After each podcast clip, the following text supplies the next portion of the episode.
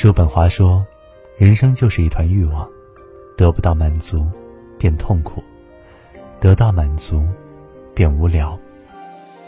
浮沉一世，人要经历太多的恩怨情仇、爱恨纠葛，有时候看清了，反而伤心；算明了，反而绝望；拥有了，反而空虚；失去了，倒乐得自在。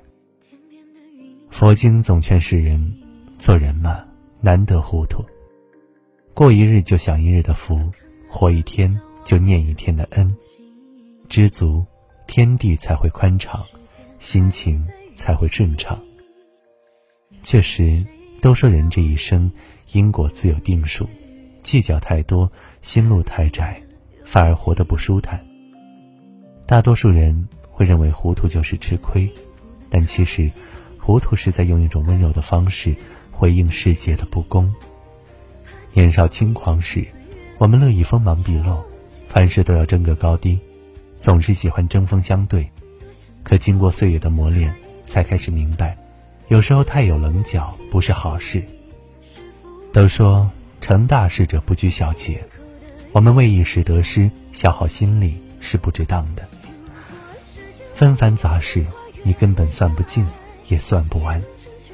对那些不重要的事，倒不如睁一只眼闭一只眼，把更多的精力用来感悟自己的内心，感悟生活中那些会让你高兴、快乐的事，把心放宽一点，看远一点，揣着明白装糊涂，让那些理不清、道不明的纷繁杂事随风散去，不再计较，不再纠结。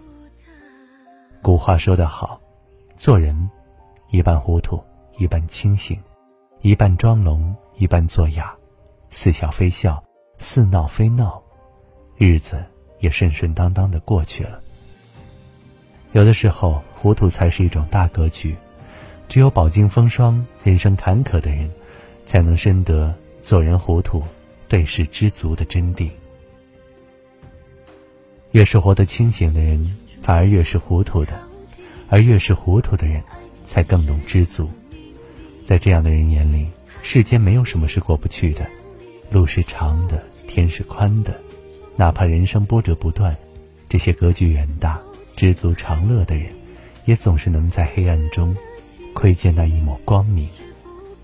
知足，天地宽；糊涂，心自欢。下半生，做个糊涂且知足的人吧。